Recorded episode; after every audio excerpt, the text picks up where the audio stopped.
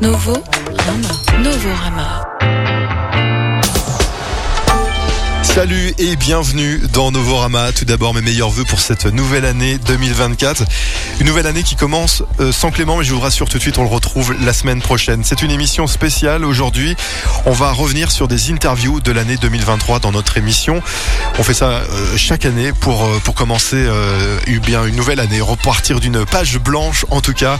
Et pendant cette heure, on réécoutera donc des interviews d'Acid Arabe, Kids Return, Sabrina Bellawell ou encore Brax plus Falcon. Mais on commence tout de suite par une nouveauté, c'est Night Radio, les Finlandais sortent ce disque qui s'appelle Elevation, ça tombe bien, c'est parfait pour euh, s'élever pour cette nouvelle année 2024. Night Radio dans Novorama.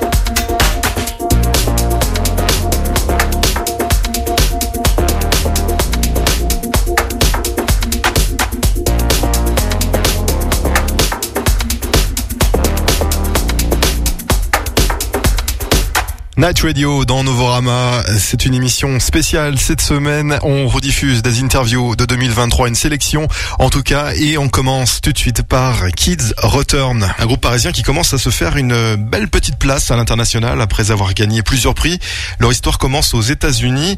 Clément et Adrien nous racontent leur début. Ça commence à Los Angeles et on était euh, tous les deux avec deux autres amis. On était censé, on avait un autre groupe avant avec Adrien et on était censé partir faire une tournée justement euh, en Californie, à San Diego, Los Angeles, San Francisco.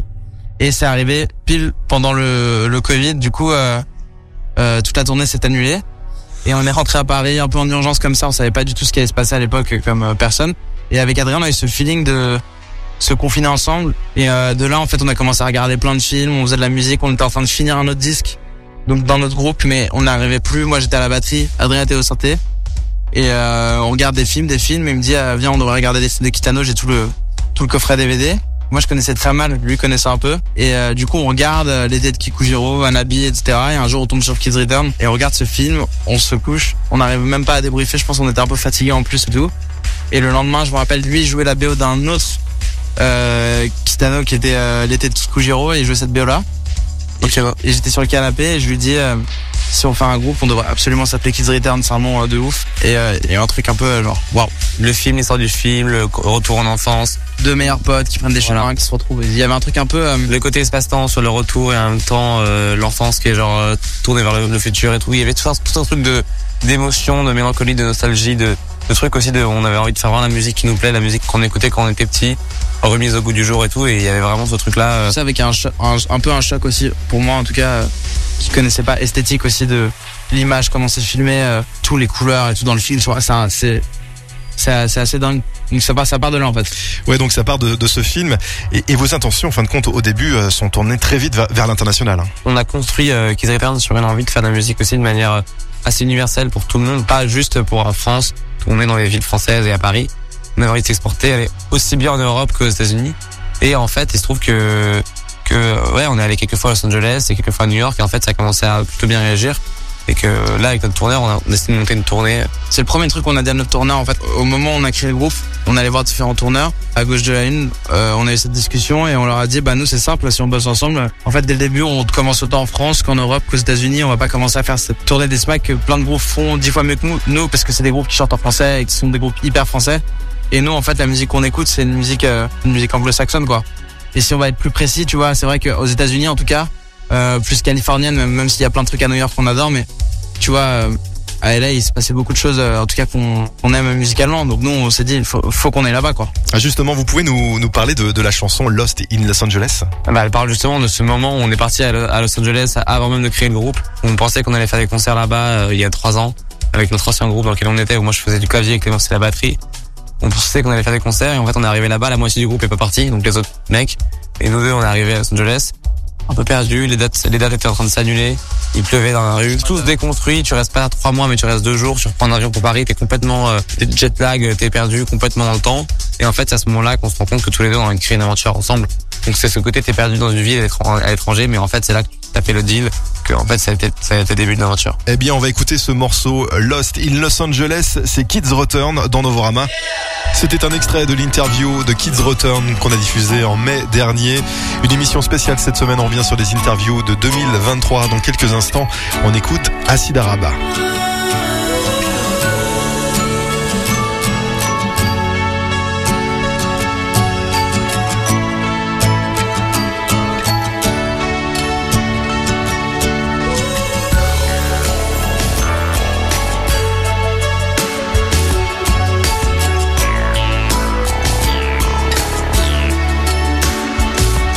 Sensation.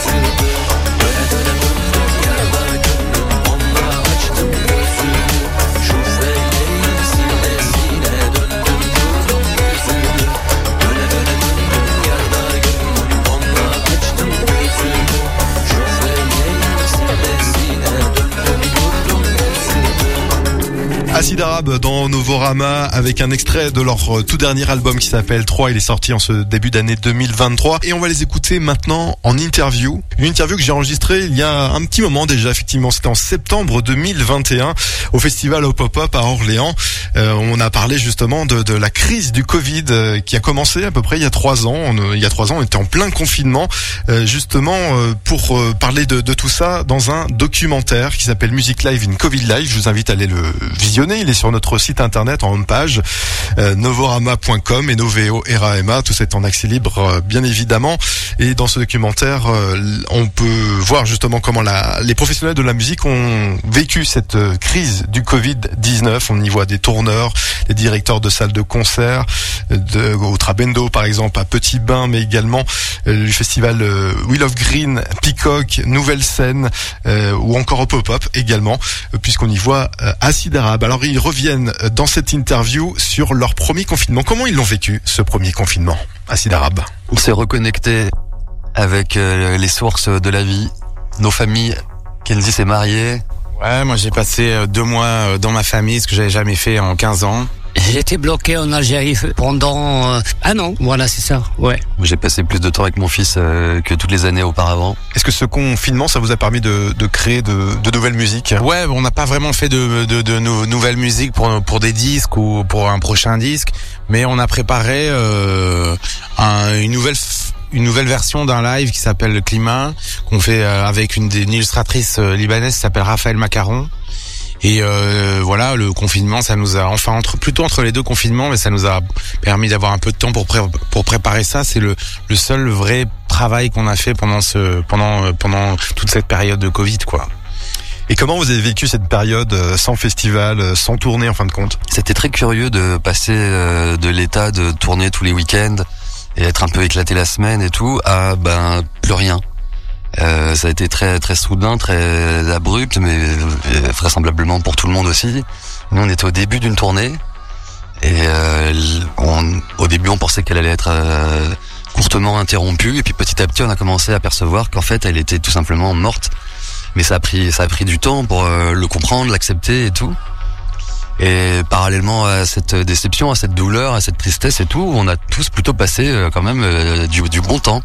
Ça faisait des années qu'on n'avait pas pu, par exemple, de manière générale, depuis des années, on participe plus à ce qui se passe le week-end avec les gens qu'on aime, parce qu'on n'est jamais là le week-end. Et là, tout d'un coup, tous les week-ends, euh, voilà, on s'est on s'est reconnecté euh, avec nos, nos- entourages. Par rapport à moi, en fait, moi, j'avais un cas un peu, un peu spécial. Euh, j'avais un problème euh, de santé, voilà, c'est ça, et j'ai fait euh, une, opération, donc euh, j'étais obligé de, rester euh, à côté de ma famille, quoi, euh, en Algérie. Bah, je j'ai rien à rajouter, oui. Même titre que Guido, ça nous a permis de se reconnecter avec notre entourage, famille, amis, et puis voilà, de de se reposer aussi parce que ça faisait quand même cinq ans que cinq bonnes années qu'on tournait vraiment beaucoup. Oui, parce qu'effectivement, vous jouez beaucoup en France, mais vous jouez aussi beaucoup euh, à l'étranger. hein. Effectivement, on tourne pas mal à l'international et effectivement, le fait qu'on ne puisse plus trop tourner à l'international nous impacte terriblement. Je pense que c'est quoi les trois quarts des dates qu'on fait inter? Facile. Et là, il est assez évident qu'on retrouvera jamais ce rythme-là euh, de voyage et tout. Puis euh, peut-être qu'on n'a pas non plus très très envie de le reprendre euh, non plus. C'est-à-dire qu'il y a ça soulève aussi des questions euh, au-delà du Covid et tout. Il y a aussi euh, des, des questions climatiques en ce moment qui sont au cœur de, de toutes les interrogations. L'usage euh, Sensation. Bonjour Sabrina. Bonjour. Et bienvenue dans, dans Novorama. Tu viens de, de sortir un album chez Infine. Alors je sais pas si je le prononce bien, je parle pas l'arabe, désolé. Il s'appelle Al Adr. Al, Al Adr Non? Comment tu le prononces? Allah. Al-Hadr. Ah voilà, bon, effectivement.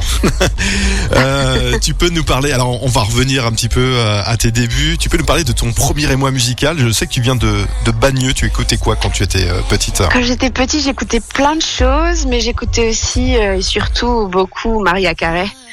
Euh, et Whitney Houston, et puis les Destiny's Child et les Boys to Men. Waouh D'accord. tu as fait plusieurs projets musicaux, euh, et alors tu es même passé par le punk, j'ai vu. Ouais, c'est vrai que j'ai monté un trio de punk avec euh, deux copines. Et je jouais de la basse et je gueulais dans le micro et ça faisait du bien.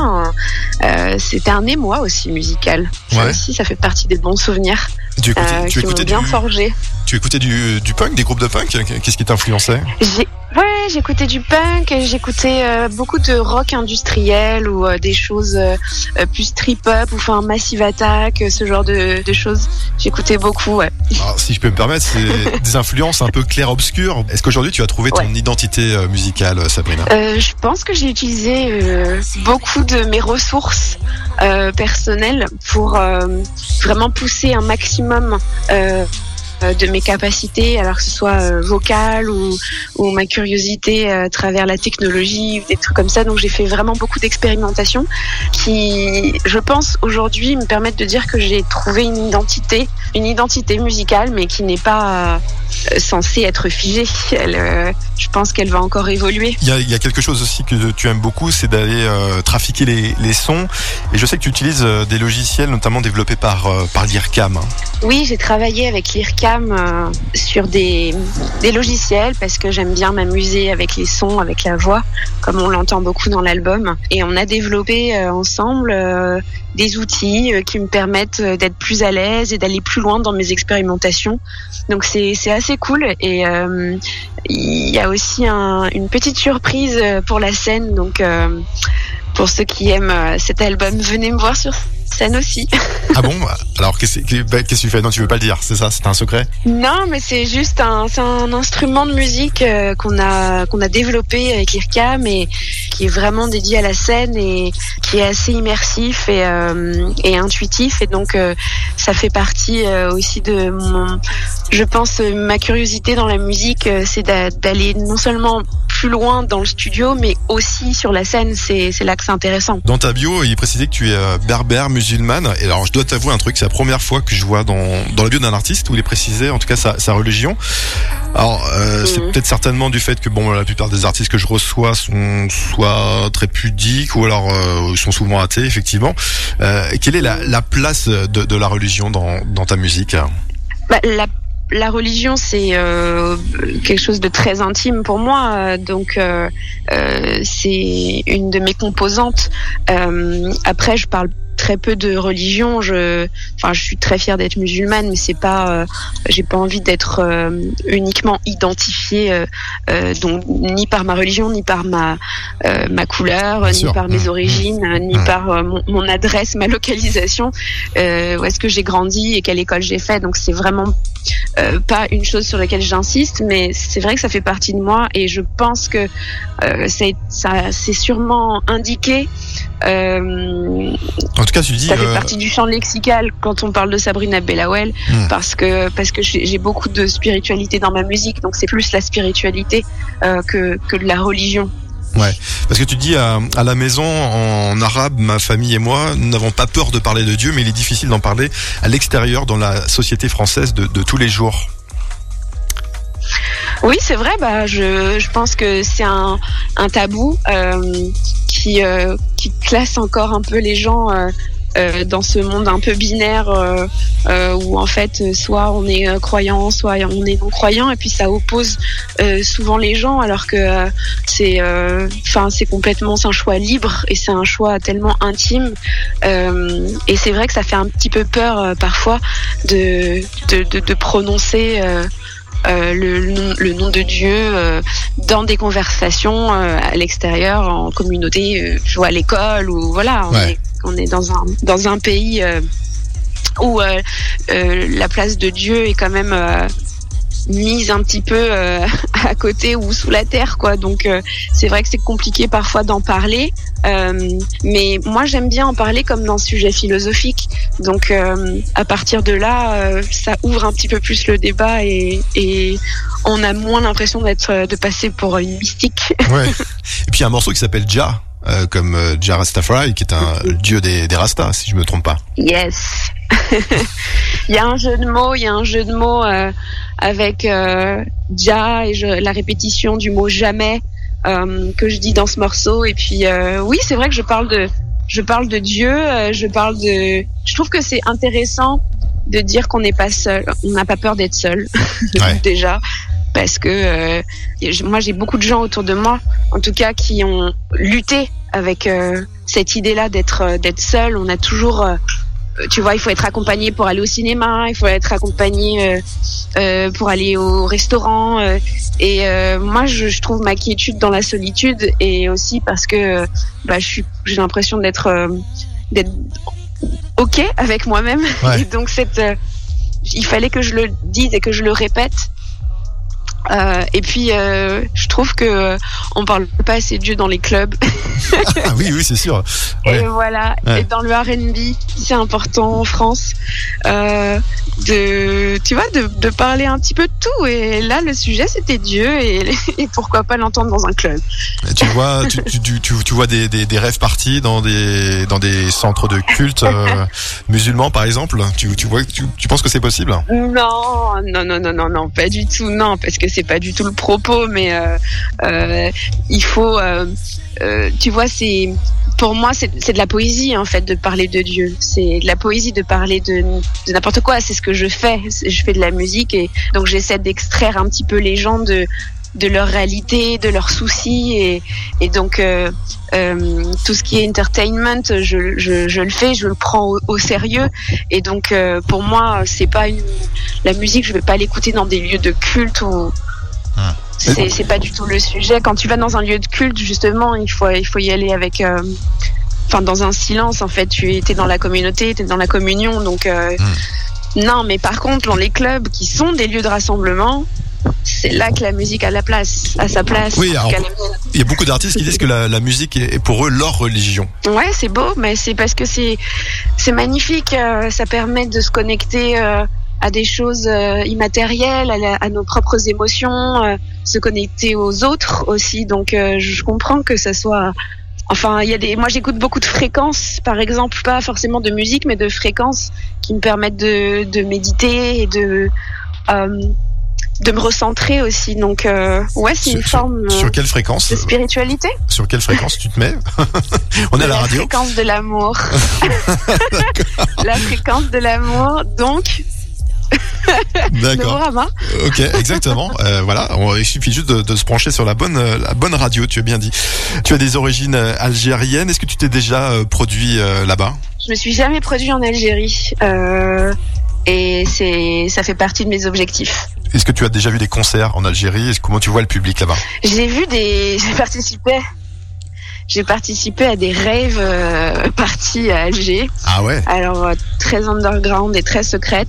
Ouais. Raconte-nous, raconte-nous. On- C'était assez cool. Ouais. bah c'est juste, c'est sympa parce que euh, en fait euh, euh, là-bas quand tu connais des des gens qui sont un petit peu dans le milieu de la musique euh, underground, euh, euh, il y a toujours une adresse où il faut se, se présenter à telle heure dans quel quartier et, et on te donne accès à, à une petite une petite maison, une petite trappe qui te donne vers des c'est assez extraordinaire, mais j'aime bien tout ce ce, ce process. euh, on te, tu vois, on, on t'ouvre le chemin. C'est un peu comme, euh, euh, ouais, Alice au pays des merveilles, quoi. Et puis j'imagine que la, les yeux et tu te retrouves dans un endroit euh, fantasmagorique. C'est assez incroyable et moi, je m'attendais pas du tout à ça. Donc, euh, C'est- mieux qu'en France? euh, Ça n'a rien à voir, quoi. Vraiment, c'est Ah c'est dingue parce que. Ouais, bah parce que il y a beaucoup d'influences euh, arabes en fait Ah dans oui. la musique. Euh, c'est de la techno, mais avec euh, des flûtes, des jawars, du désert, euh, des bendir. C'est de la trance vraiment arabe quoi, et pour le coup algérienne. Et donc c'est pas la même chose. En tout cas pour moi, ça me connecte à des choses différentes parce que parce que c'est la terre de mes parents. Donc forcément, ça appelle à d'autres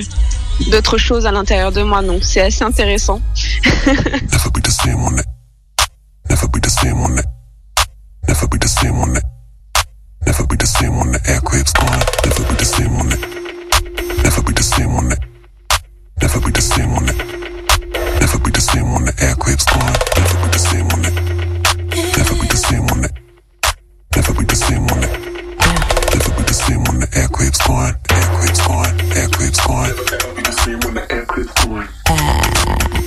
Yeah. Now we gotta choose which pose it should. Never be the same when the air clips on. Yes. Never be the same when the air clips on. Never be the same when the air clips on. Never be the same. Never, never be the same. When never be the same when the air clips on. Yes. Cause you don't just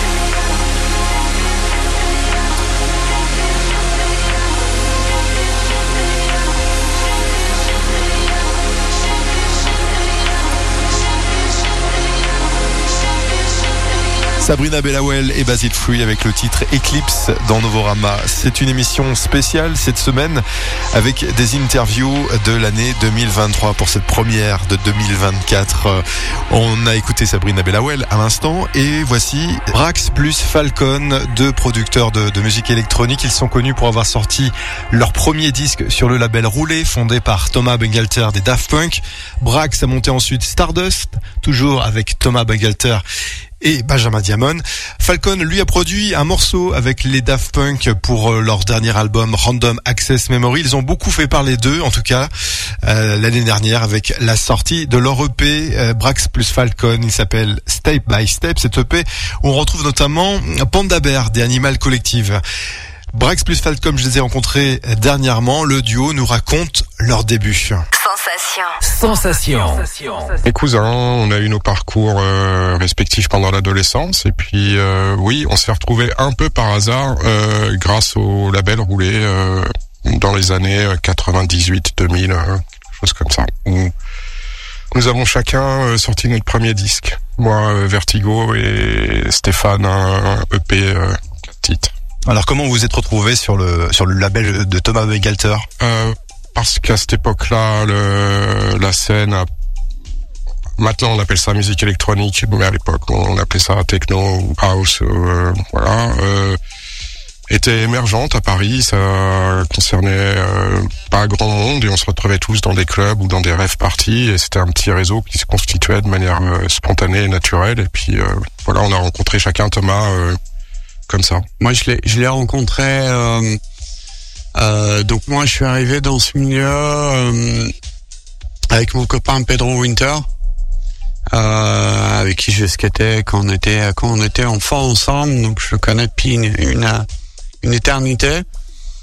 Et et lui s'est retrouvé à, à manager les Daft Punk au tout début. Donc évidemment, c'est comme ça que pour moi, ça a fait la connexion. Et ce qui est quand même amusant, c'est comme il vient de le dire, euh, on a sorti chacun notre premier disque sur roulé, sauf que je savais pas vraiment à l'époque qu'ils faisaient de la musique électronique. Et donc c'était quand même une surprise, surprise pour moi, euh, une surprise pour nous. Et euh, donc c'est assez, avec du recul, c'est assez fou de se dire qu'on a tous les deux sorti notre premier disque sur ce label euh, roulé qui est maintenant un peu légendaire. Donc, euh, donc voilà. Ouais, alors avec tout ça, est-ce que vous avez pas eu à un moment l'impression quand même de vivre un peu tout le temps sous, sous l'ombre de Daft Punk? Il y a deux options, deux manières de voir la chose. Hein. Sortir un disque sur roulé en 98, c'était une super opportunité. Après, ça te t'es associé à Daft Punk euh, encore maintenant, 25 ans plus tard. Il y a du il y a du positif, du moins positif, mais enfin globalement tout ça est très positif. Je crois pas qu'on ait que Stéphane ou moi ayons eu l'impression de vivre dans l'ombre des Daft Punk ou quoi Ouais, que ce parce soit. que parce que de toute façon le, le- le- le niveau est quand même relativement haut avec les Daft Punk et nous on fait notre voix, notre chose de manière plus artisanale. Ah ouais, donc vous avez euh, l'impression comme ça d'être des artisans euh, à côté des, des Daft Punk Je pense qu'on est parfois, je crois qu'on est des artisans hippies. C'est un peu le. Ouais, c'est pas plus mal parce que quand tu te dis d'être dans l'ombre, il y a toujours un petit côté péjoratif et franchement, on est pas mal. On est pas mal à cet endroit. Euh, euh, voilà, moi en tout cas, la musique, ça arrivé un peu par hasard. Donc évidemment, il y a toujours ce, lien qui est là, mais mais euh, mais moi, j'étais plutôt content à, à cette place vu que je me suis un peu par hasard dans la musique. Et toi, Alain, tu as monté Stardust avec Toba Bankelter et Benjamin Diamond. Et vous avez sorti un, un tube énorme, un Music Sounds Better With You à la fin des années euh, 90. Vous avez même refusé la réalisation d'un album à 3 millions de dollars. Euh, un producteur était prêt à mettre cette somme, en tout cas à l'époque. Avec le recul, c'était une bonne ou une, une mauvaise décision? Eh ben, avec du recul, avec euh, toujours plus de recul, parce que tout ça, euh, le temps passe. Voilà, je suis, j'ai de la barbe blanche, des cheveux blancs. Je me dis que c'était vraiment une bonne décision parce que le morceau, il est ressorti il y a peut-être trois ou quatre ans maintenant, parce qu'il n'était pas disponible pendant une très longue période. Donc, il est ressorti en digital. Et on arrive à une situation où en fait le morceau continue, bah ça, le morceau fonctionne bien, euh, très bien, et on a un morceau qui est plus incarné par, euh, il n'y a pas d'incarnation par un groupe derrière en fait. Donc le morceau vit sa vie tout seul, ce qui est la plus belle histoire qui peut arriver à un morceau de musique, je trouve. En fait, il est là, euh, les gens euh, l'apprécient. Il n'y a pas de, il y a plus de groupe derrière, il y a juste un visuel et ça fonctionne comme ça. Juste la musique, juste la musique fonctionne, mais je pense que c'était une très bonne décision. Ouais, et puis d'ailleurs, ce, ce morceau s'est créé, je crois, à l'arrache, dans une improvisation la, la, la plus totale. hein. C'était fait dans le dans le cadre d'une répétition ouais, pour un concert euh, que je devais faire au, au Rex. Euh, ça a été fait par hasard, comme euh, tous les morceaux d'ailleurs, en fait, finalement. Au fil du temps, on se rend compte que la plupart des morceaux sont faits par hasard. Et là, on va revenir à votre à votre actualité. Vous avez sorti l'année dernière un EP qui s'appelle Step by Step, où on retrouve notamment Panda Bear d'Animal Collective. Cette année, euh, il y a quelques semaines, vous avez sorti un album de remix de, de cet EP. Mais on va se, se pencher sur ce titre Step by Step. Euh, on retrouve Panda Bear d'Animal Collective. Est-ce que, peut- est-ce que tu peux nous en parler, euh, Alain? Alors, on a fait une première tentative de, de travail ensemble il y a sept ans, dans laquelle, euh, enfin, dur- durant laquelle on a finalement posé les bases du EP, mais on n'a pas, à l'époque, on n'a pas réussi à transformer euh, le stade de la démo parce que on avait du mal à, à assumer le fait qu'on n'arrivait plus à faire de la musique de club à chaque fois. Donc, la musique de club et le disco, il y a une condition, euh, euh, une sorte de figure imposée qui est d'avoir un kick sur tous les temps, grosso modo à 120 BPM. Et ça, c'est quelque chose avec lequel on n'est plus forcément à l'aise. Donc on a fait, on a travaillé, le EP il est basé sur le morceau qui s'appelle Step by Step, qui pour nous est juste une déclinaison d'un morceau club, euh, d'un morceau typique de roulé euh, de l'époque. Sauf qu'au lieu d'être pensé en club, à- en format club à 120 BPM, c'est divisé par deux, c'est à 60 BPM et c'est un slow. Euh, mais pour nous, c'est exactement, musicalement, c'est exactement la même euh, structure musicale et la même mécanique, en fait. Donc, ça peut sembler un peu bizarre de l'extérieur, mais pour nous, c'est la même chose. Complètement. C'est juste qu'il n'y a pas un kick sur tous les temps. Eh bien, on va l'écouter ce morceau Step by Step, Brax et Falcon en featuring avec Panda Bear.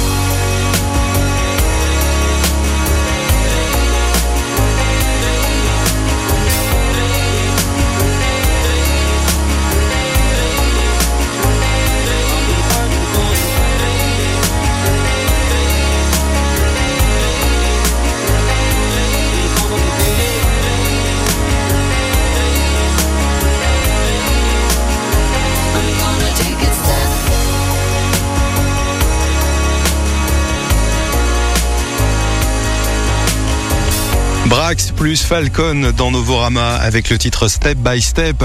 Et vous l'avez reconnu euh, au chant, il y a Panda Bear d'Animal Collectif, on en parlait un instant. Euh, Brax, est-ce que tu peux nous parler un petit peu de, cette collaboration? Comment c'est comment c'est né? On a signé donc euh, Stéphane et moi avec Domino Recording qui a lancé un sous-label qui s'appelle Smuggler's Way qui est spécialisé en électronique.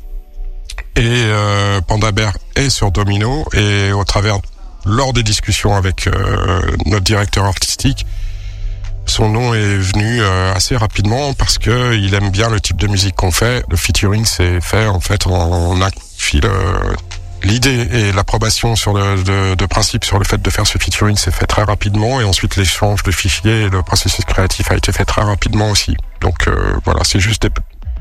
en fait on aime la musique, on, on aime nos musiques respectives. Au-delà de la French touch du disco, nous ce qui nous obsède, Stéphane et moi, je crois, c'est la voix, c'est la texture de la voix qui n'est pas nécessairement euh, rattachée à des paroles ou à un texte, mais la voix comme instrument, des chœurs euh, qu'on peut retrouver dans le gospel ou dans, euh, dans des chants religieux, voilà. Et ça, on, le ressent excessivement dans la musique de, de Panda Bear. Donc la connexion, je pense qu'elle se fait là. Voilà.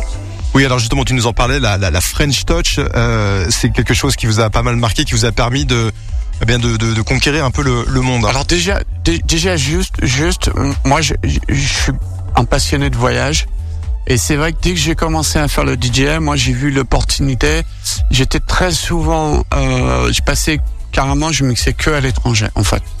Euh, et d'ailleurs j'avais une agence euh, qui était à Londres, donc euh, je mixais très très peu en France. C'est assez récent en fait que qu'on mixe en France. Donc déjà voilà, déjà euh, euh, voilà, moi c'était l'opportunité de découvrir la chance de découvrir le monde. euh, ça m'a, euh, voilà, je- j'en ai profité à, à fond quoi. Donc vous voyagez pas mal et la French Touch, ça vous colle à la peau euh, tout le temps, en quelque sorte. Oui, la French Touch, c'est quelque chose qui est clairement identifié et c'est, une notion dont on nous parle très souvent. Parfois, on oublie que euh, la France, euh, dans les années 70 et 80, niveau disco, c'était assez fort en fait. Donc il y a, une espèce de fixation qui est faite sur la période euh, 95-2000. Mais euh, l'historique, il est bien, bien, bien, bien antérieur en fait, si on, si on prend un peu de recul. Donc c'est une longue histoire, je crois. C'est une histoire qui a 50 ans, euh, qui est beaucoup plus longue qu'on croit. Bon après ça c'est souvent la presse. Euh, Il y a bon des, raccourcis, il y a besoin de- de- d'identifier facilement les choses, etc. Mais mais voilà, comme il vient de le dire, c'est beaucoup plus complexe que ça. Et et, euh, nous, en tout cas, on prétend pas euh, défendre ou un truc, mais mais euh, mais mais c'est vrai que depuis les que les ont arrêté, etc. Donc c'est euh, il y en a quelques-uns qui ont un petit peu arrêté en, en cours de route et malheureusement euh, Philippe Starr nous a quittés, etc. Donc euh, Donc euh, on se retrouve avec un petit groupe, peut-être Étienne de Crécy, voilà, d'autres gens un peu de, de l'époque. Alors justement, tu en parles, euh, Falcon.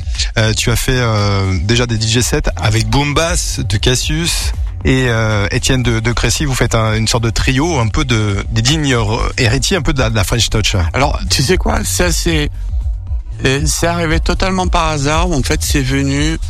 Euh, c'est Étienne de Crécy qui fêtait les 25 ans de, Super Discount, un album qu'il avait fait euh, à l'époque, euh, qui est aussi euh, bien représentatif de, de ce mouvement. Et, pour célébrer ça, il avait organisé une soirée, il nous avait demandé de mixer, on a mixé tous ensemble et on s'est éclaté vraiment. On a passé une soirée euh, incroyable.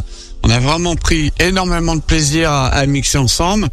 Euh, qu'on s'est dit allez hop pourquoi pas euh, pourquoi pas le tenter etc. Et euh, voilà c'est juste l'envie de passer du temps ensemble et, évidemment après on est clairement identifié comme euh, représentant l'un des derniers dinosaures de, mais mais voilà, c'est à la base c'est juste euh, une occasion de passer du temps ensemble, etc.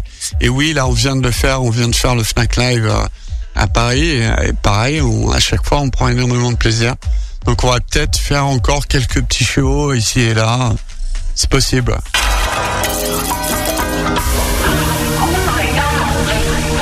Brax plus Falcon dans Novorama avec un extrait de leur interview qu'on avait diffusé en septembre dernier. Pour terminer cette émission euh, spéciale, une nouveauté, l'américain LWAV3R. Oui, c'est son nom de code. Le morceau s'appelle People Need et c'est le dernier titre de notre émission de cette semaine, la première de 2024.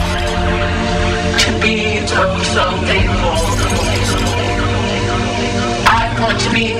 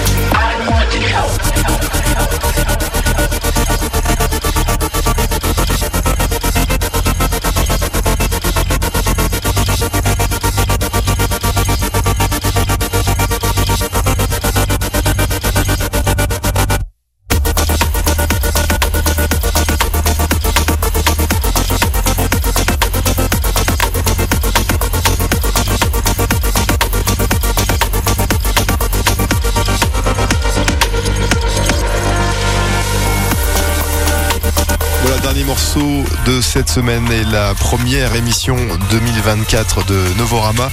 On se retrouve la semaine prochaine avec Clément. En attendant, il y a toujours notre site internet. Il n'a pas changé depuis l'année dernière. C'est toujours novorama.com et Noveo, Era, Emma. À la semaine prochaine donc. Salut!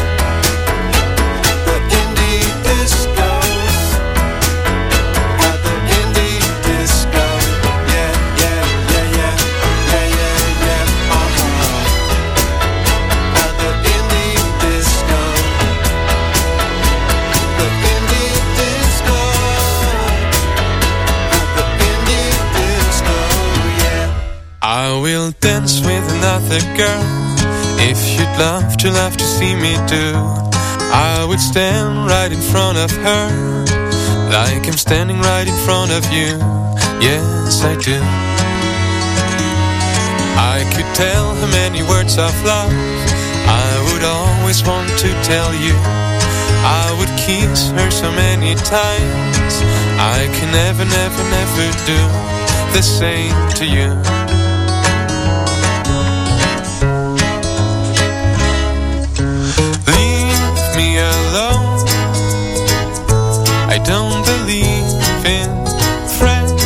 down show secret fear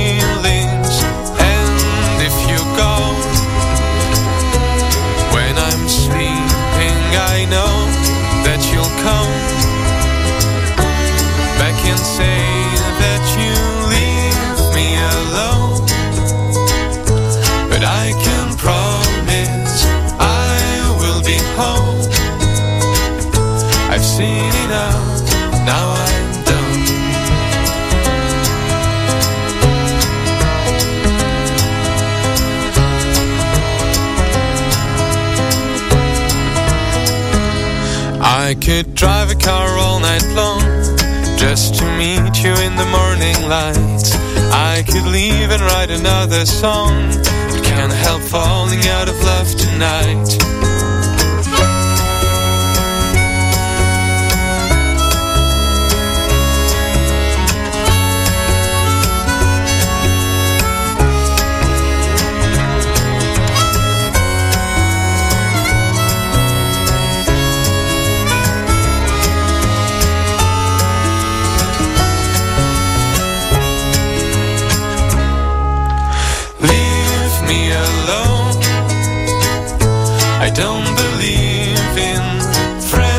that don't show secret feelings.